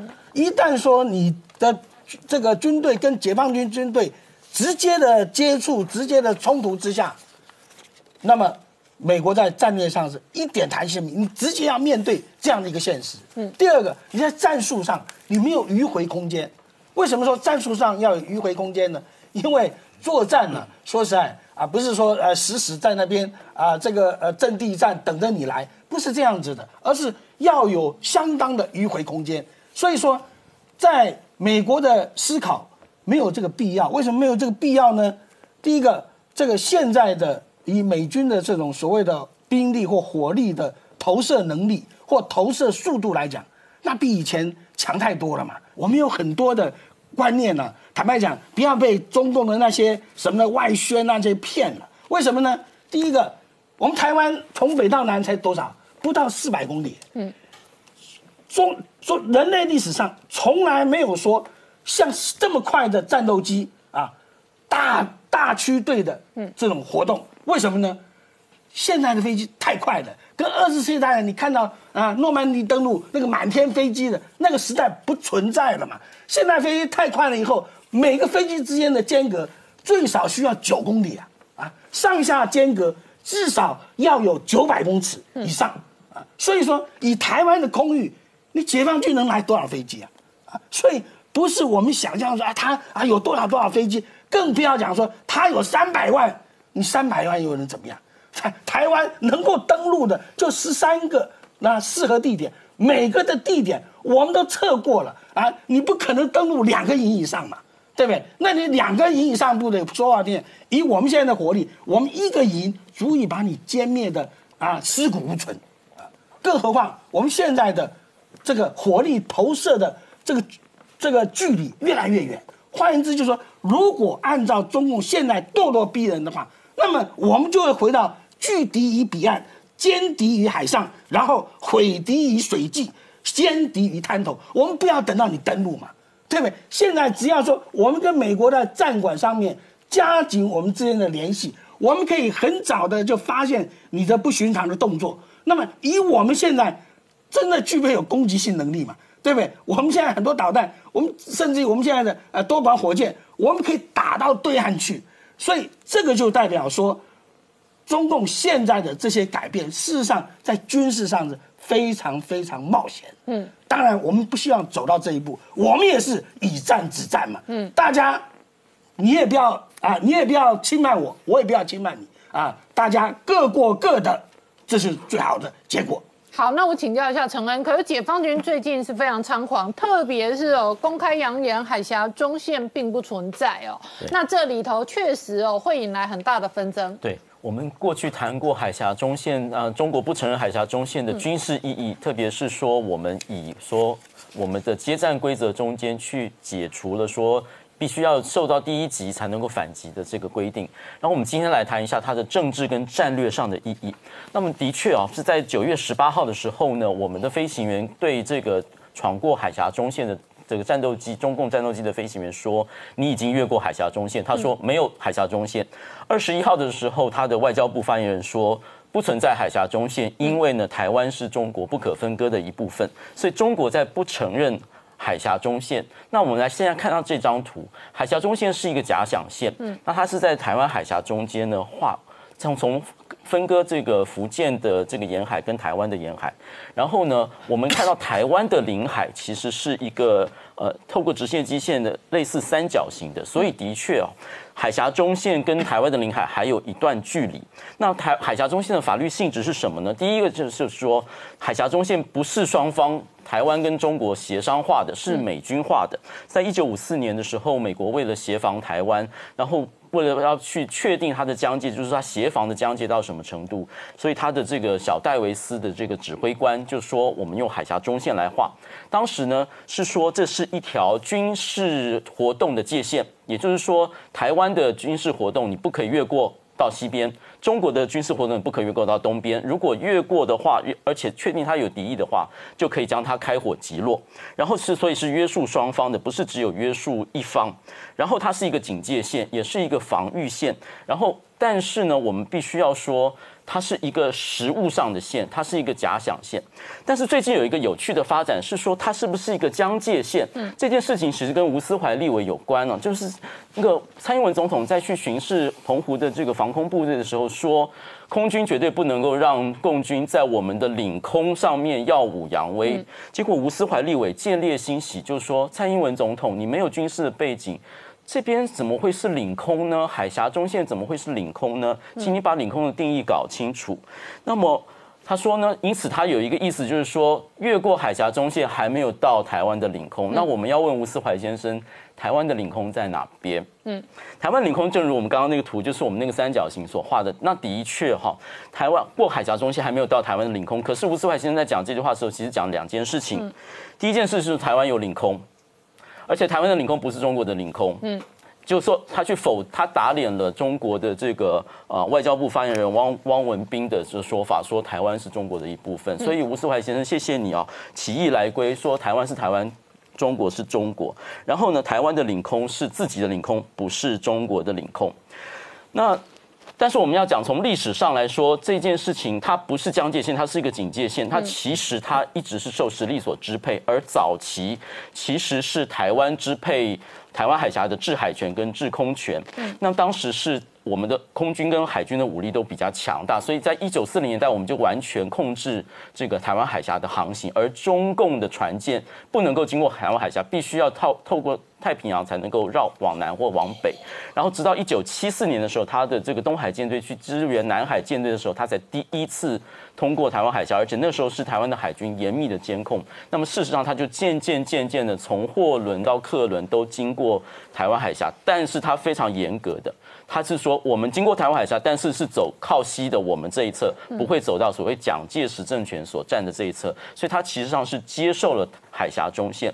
那么从海海这个海洋的这个船舶的通过到空中的船舶通过，我们就发现中国在一步一步在进逼。嗯，第一个就是二零一五年的这个 M 五零三的事件。那我们看到这张图，这张图的海峡中线，其实台湾一直有三条航线，叫做 W two、W eight 跟 W six。是从台北到松山到金门，还有高雄小港到马祖的，是跨越海峡中线的这个航道。那中国也都接受，虽然说那是因为知道我们实际上控制了这个马祖跟金门。然后呢，但是他二零一五年的时候，他开始在在海峡中线的靠西的一侧说我们要过民航机。嗯，那当时台湾有去抗议，并且陆委会有跟他协商，因此的协商的结果是说从北往南是可以。但他在二零一九年的时候，又二零一八年的时候，他又改了。他说我要从南往北。当时我就协议，就是造成一个争议。所以他是先从民航机开始，然后到了一九年三月三十一号的时候，他有这个呃战斗机有越过海峡中，还有今年的八月跟九月就静静的、渐渐的在进逼这件事情。那我们为各位整理一张图表，就是说现在的战略意义，我们要从三个方面来看。第一个是说海峡现在的现状是什么？从中国的立场，中国认为说是内战的延续，还没结束。嗯，但是台湾早就不是接受这样，台湾认为说内战已经结束，因为我们已经终结了动员戡乱的时期。然后国际上怎么看呢？国际上认为说现状就是和平的，为什么？因为在国际上的武力使用或者是武力冲突，其实要必须有一定的时间。而且要一定的长度。那你说台湾海峡过去七十年其实就是和平的，并没有武力冲突，而且也没有持续的武力冲突。那各国的商船都可以过，所以它就是和平的。好，第二件事情，第二个方面是路径，未来是怎么样？中国当然就是说要统一，或者说要并吞台湾。它的手段就是先先说和平统一，再用用武力来逼迫统一，这个是它整个的大的战略。台湾呢？台湾主张说中华民国台湾是主权独立的国家，虽然我们内部有统独的争议，那国际怎么看？国际认为说，台湾如果的海台湾海峡的和平是国际的严重关切，而且不能够用非和平的手段来改变台湾海峡的现状。如果你要改变台湾海峡现状，必须台湾人民的积极同意。嗯，所以不是不能改，必须要尊重我们人民的选择。然后这样子，我们就知道说，海峡中线在它战略位置是什么？它是一个暂定性的机制。这种暂定性的机制就可能有很多，比如说和平协议，比如说双方可以谈军事互信设施呃机制，或是说台呃中国方面想要不承认海峡中线，然后进一步把海台湾海峡内海化，那台湾可以做的是说去防卫海峡中线。或者是把台湾海峡非军事化，嗯，然后国际就要看说国际愿不愿意来介入。我们必须要讲过去的历史啊，就是这个暂定机制中间有一条政治的层面。那在一九九五年到一九九六年的台海危机中间，当时其实两岸是有沟通的管道的，高层是有密使的。高层密使的背景是说，中国对李登辉总统还有期望，认为说他可以来促统。但是李登辉总统是一个扑朔迷离的人，所以中共高层后来觉得被李登辉给耍了。当时这张合照就是当时的国安会的副秘书长张荣峰先生，他们就来主使，他们就去搜集对方的情报。所以在九五年跟九六年的飞弹危机的时候，其实我们的是对他不动调度是有掌握的。但是我发现中国的手法跟现在很像，第一个是心理战，嗯，他先说我们要大规模的集结、大规模的演训来吓唬台湾人民。第二件事是情报战，他会放很多假的情报，说部队在调动啊等等，啊，然后来吓唬我们。第三个就是政治战，嗯，政治战就是说他会透过这个军事，然后来威吓台湾。比如说一九九五年闰八月，就这本书的出，造成很多人把房子卖掉，逃到其他国家去。但是其实他根本就没有打这些，他也不会真正打台湾，而是他走走外交的路线，他透过美国来控制台湾。透过美国的不满，说必须要节制，所以他一九九九年之后，我们对于实际上的制空权是有所节制，是被美国节制。所以我们现在要问的就是说，最近的这些台海危机，其实也有可能是双方的一场政治的大戏，而双方都有内部的压力，而国际也有国际的需要，就是如刚刚所讲的，美军也要加强在这边的军事活动。好，我们稍后回来。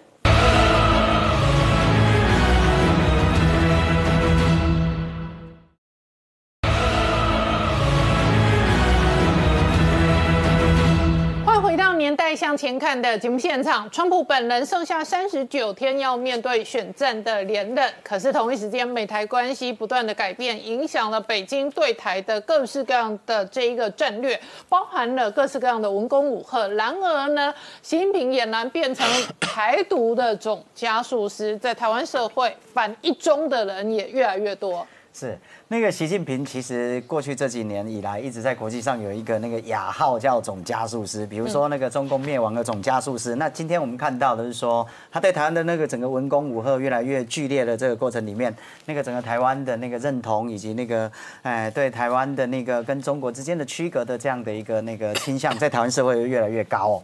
那还有亲美的这个程度也越来越高。所以其实习近平从那个整个中共灭亡总加速师，其实也有另外一个就是台独的这个总加。术师哦，习近平他现在把自己给玩死，因为他不断的文攻武赫以及飞机绕台。那你看连续这么多天的飞机绕台的这个整个过程里面，好像对台湾的施压力度越来越大。但是我们都知道，军事某种程度上是政治的延伸。嗯，好，那下一步恐吓到这么高了。那你要不要站？你要不要开第一枪？你又不开第一枪的时候，那台湾因为现在的刚才那个整个好像是黄老师有讲到，就是说啊，宋承恩哈，我们承恩老师有讲到说，其实过去台湾事实上是在美国的节制之下，现在美国没有节制啊，因为他要改变现在国际游戏，呃，国际政治经济游戏规则，所以美国主动伸出这样的一个橄榄枝。假设美国要真你真的跟你建交，假设美国真的要来驻台的时候，这不是台湾同意不同意的问题，哎，这是美国要不要的问题。好，因为他要改变现在过去大家纵容中国这个情形，那你习近平怎么办？第一枪开不开？OK，那问题来了，他就要回过头面对他自己内部的问题跟内部矛盾，那会怎么办？所以其实习近平的这样的一个那个领导的这个中共的政权走到今天，我觉得真的是对吧？除了有助于台湾的这个整个认同越来越高，他成为台独总加速师，真的人家还说他的那个雅号这个带领中共吼加速灭亡的这个总加速师，我觉得真的是因为他已经到临界点了，恐吓到这么这么极致之后，那下一步是什么？你又不敢开，那你回过头你就一定会完蛋了哈。然后第二个东西是说，我看到这个整个统计的表格里面，刚才看到那个整个统计表格里面，我觉得台湾是，呃，就是说有一个统计还蛮有趣的，但是要提醒台湾社会，就是说年轻世代里面差不多是三十岁到三十九岁的这些年轻人对美国的好感其实是最高的。但是其实我必须要提醒说，台湾的年轻人，你们必须要对美国增加你们的好感，尤其二十到二十九岁，因为过去台湾二十到二十九岁的这个崩世代，工资一直在低档徘徊，二十二 K 的魔咒的这样的一个过程，就是因为我们的经济轻中，整个磁吸效应，然后人才过去，然后再加上马英九想要打造一个两岸劳动力市场一体化的过程里面，台湾的工资事实上是很难上涨的空间。可是你知道，只要亲美，或者说整个国际政治经济秩序的改变的过程里面，供应链重组，然后红色供应链的整个裂解，然后供应链重组的过程里面，包括制造业的机会都会回来。而且你知道吗？包括我们的台湾的干部，以前你到中国当那个整个中国的那个台干的过程里面，后来有一阵子成为台流，为什么？因为干部本土化嘛，语言文化上的亲近性很容易本土化。但现在如果我们制造业没有回流台湾的话，然后成为美国的伙友善伙伴国家的那个整个制造供应链的过程里面，纵使没有回到台湾，这些台资跑到东南亚，哎。还是一样的抬干啊，因为有文化上跟语言上的那个，所以你们要被当地的干部给取代的机会，相对的就会减少。所以我认为二十岁到二十九岁的年轻世代，你们真的要更清楚知道说，接下来是台湾的机会。所以你们的经济状况，包括你们的工资水平，其实会哎有所改善。所以真的增加你的亲美跟美国的好感吧。好，那我请教一下王浩大哥，美中关系的这个加速恶化的同时呢，台海跟两岸之间现在看起来确实是兵凶战危。对我，我觉得这个呃，习近平啊，他是一个呃，长期我批评他是一个左倾冒险主义啊，往往是过高估计自己，过低估计敌人啊。那他的问题是不读历史啊。嗯。那如果你们看一下这个台海危机的历史，一九五四年有一次，一九五八年有一次，一九九六年有一次啊。那一九五四年的台海危机的毛泽东主动发动的台海危机，它的结果是什么？它的结果就是迫使美国跟台湾签订共同防御条约。嗯。啊，那是毛泽东这个搬起石头砸了自己的脚。本来他的目的是要阻止美国跟台湾签订共同防御条约，结果他发动了台海危机以后，迫使美国加速跟台湾签订共同防御条约。嗯，那第二次台海危机，一九五八年的台海危机，它的结果是什么？结果是美国军队派啊原子弹核武器常驻台南啊，是使得这个啊美国直接跟给台湾提供核武器保护伞啊。那第三次台海危机是这个，呃，这个江泽民发动的，他的目的是为了威胁台湾，这个特别是李登辉啊，影响选举，影响选举啊。那结果呢？李登辉高票当选啊，这个台湾非常和平的实现了第一次的这个总统直选。如果这个习近平。想发动第四次台海危机，嗯，它必然的结果是什么？它必然成功吗？它不 还是美台建交？我觉得对，它必然的结果是造成美国取消一中政策。嗯，所谓美国跟中国的这个上海公报也好，建交公报也好，还是八一七公报也好的一个最核心的，就是美国对中国的。对中国问题的一中政策，一个中国政策。那么，如果这个习近平胆敢发动台海危机，它导致必然结果是美国要取消一中政策。也就是说，美国它这个什么事情都是啊，人不犯我，我不犯人；人若犯我，我必犯人啊。这是毛泽东说的啊。这所以你中共本来就是台海的和平。是建立在中国跟台湾跟美国三方的一个底线，一个台湾海峡中线也好，是一个双方不把这个呃对方逼到一个呃这个这个底线的这样一种状况。可是如果你习近平主动挑衅，你要逼美国这个到一个底线的状况的话，那。川普已经说过了，他四年前上台以后，曾经有公开说过，美国的一中政策不是不可以检讨啊，他是随时准备检讨美国一中政策的啊。所以，我我觉得这个问题确实是习近平要想清楚。我觉得他这个人脑子不行，他想不清楚。好，那我问你哦，下个礼拜十月一号就中国国庆了，这是一个。再来呢，下个月蓬佩尔有访问这个日本的行程。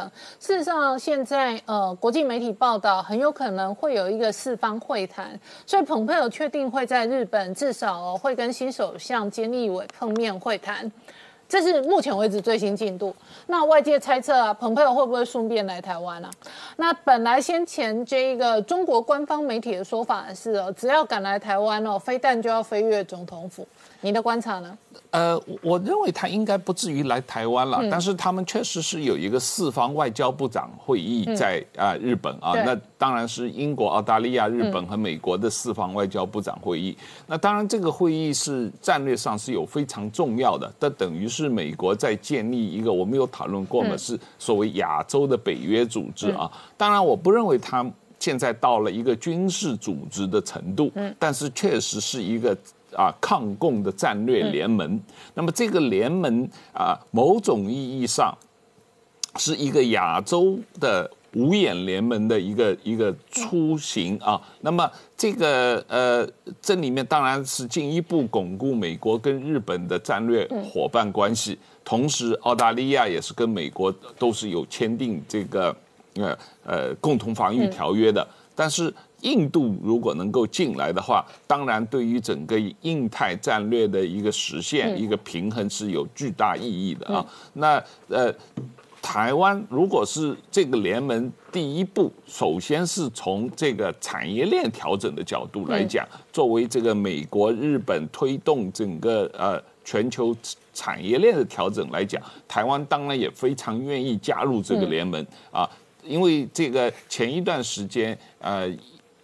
澳大利亚、日本和印度已经就产业链的调整的问题做过这个外长会议了啊，做过谈判了。那这一次如果 Pompeo 能够加入进来的话，当然成形成这四个国家的联盟，那当然台湾也是非常有兴趣来加入啊。但是我不认为这一次啊，Pompeo 这个会专门特意特意来自台湾，那呃会被中共认为是一个。主动挑衅的行为啊，因为现在的话，呃，美国是希望挑衅的这个不光是打第一枪的问题，外交上挑衅也好，军事上挑衅也好，政治上挑衅也好，都是由中共来先做。嗯啊，中共挑衅一步，那当然美国就会升级，啊，就会这个强烈的升级。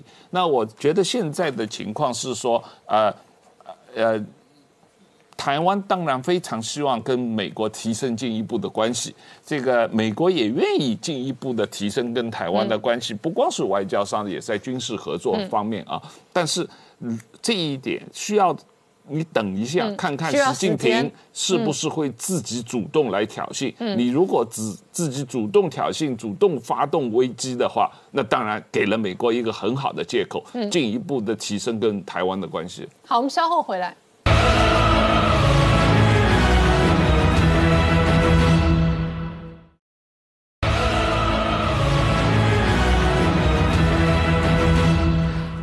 年代向前看的节目现场，我们今天聊的是倒数三十九天，川普面对选战连任的考验。但是同一时间，美国对中国战略调整之后，另外一个很大的核心是重组供应链。这一次，美国全方位打的台湾牌，不仅仅是为了选举，不仅仅是为了军事跟这个地缘政治的战略考量，还有一个很大的战略资产是半导体。蔡英文事实上在脸书最新的发文，细盾护台。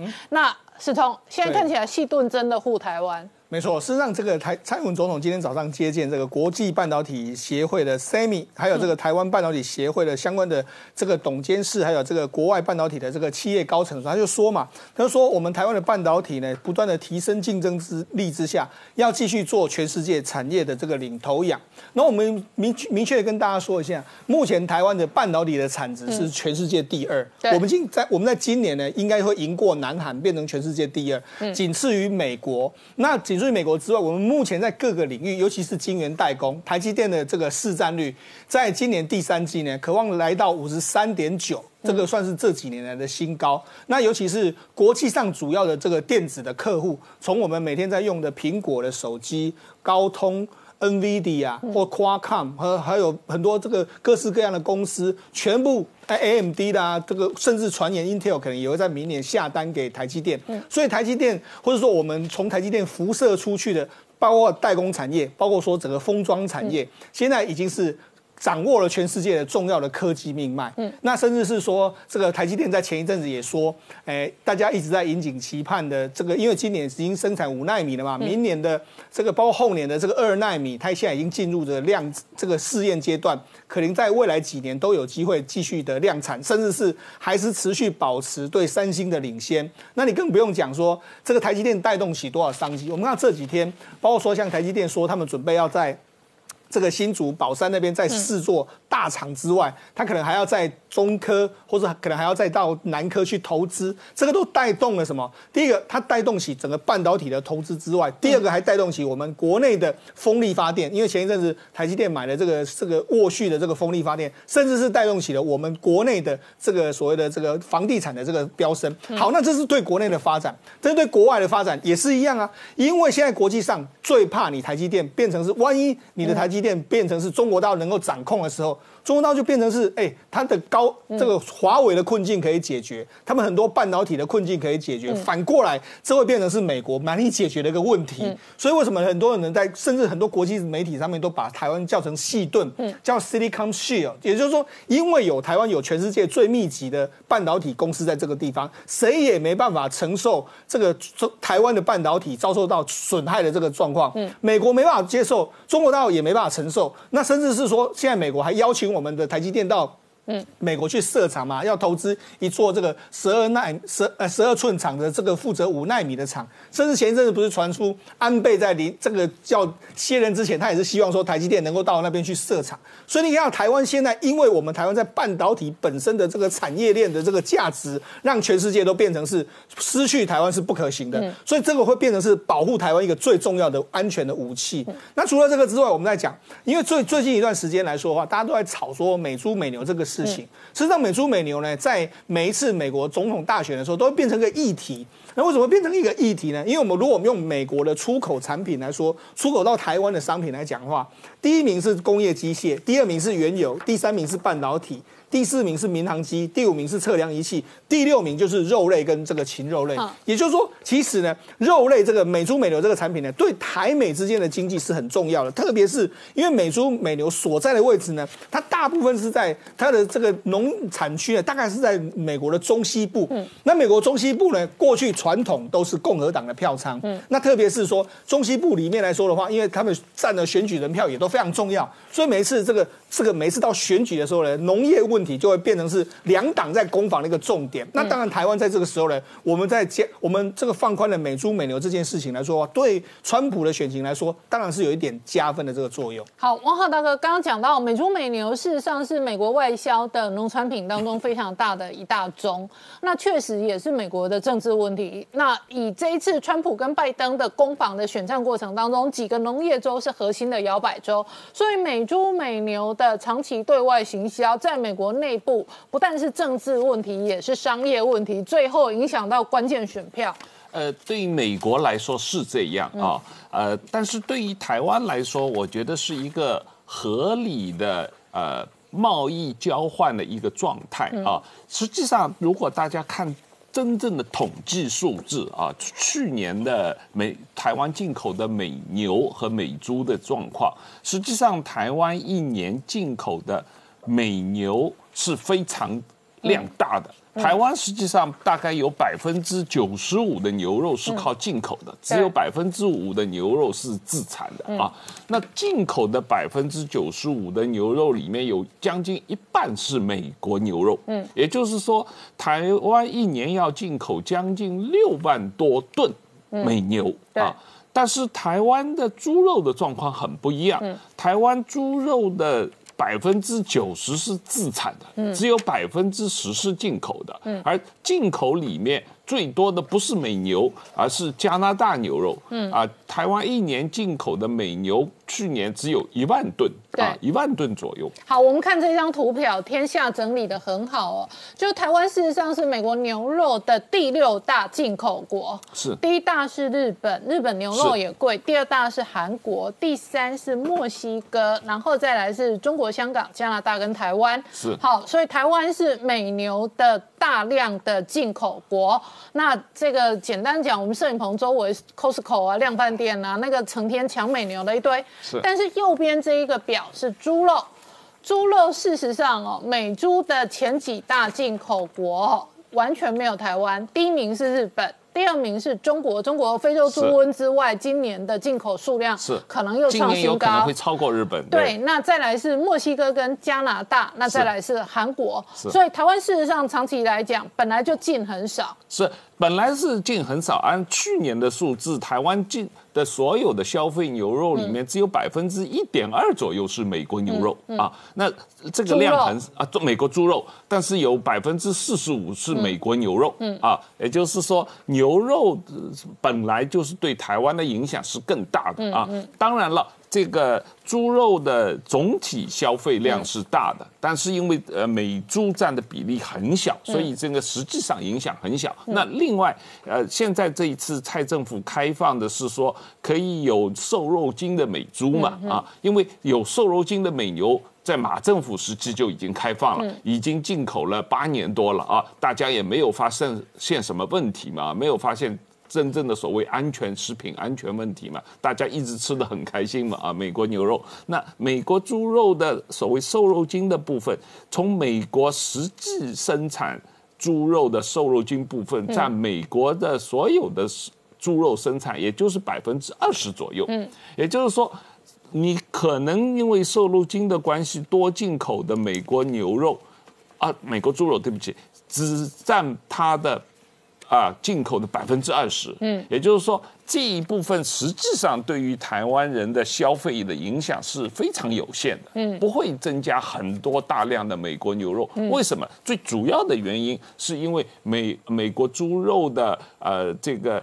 呃，屠宰方式，嗯。啊，跟台湾不一样，所以美国猪肉的气味跟台湾猪肉很不一样，台湾人很不习惯吃美国猪肉，对，所以不管你有没有瘦肉精啊，不管你有没有呃瘦肉精，而且是因为这些猪肉，呃，美国的猪肉这个瘦肉精、瘦肉精这些这些物质主要是残留在内脏里面的，而不是在肉里面的，所以你只要尽量不要去碰美国的。进口的猪肉的内脏的话，本来台湾政府也没打算大量进口美国的啊猪肉的内脏，所以本来这方面也有限制，所以实际上对台湾人民的呃健康的影响是非常有限的。好，我们稍后回来。Hello，我是陈宁官，拜托大家支持唯一官方频道《年代向前看》，赶快按订阅。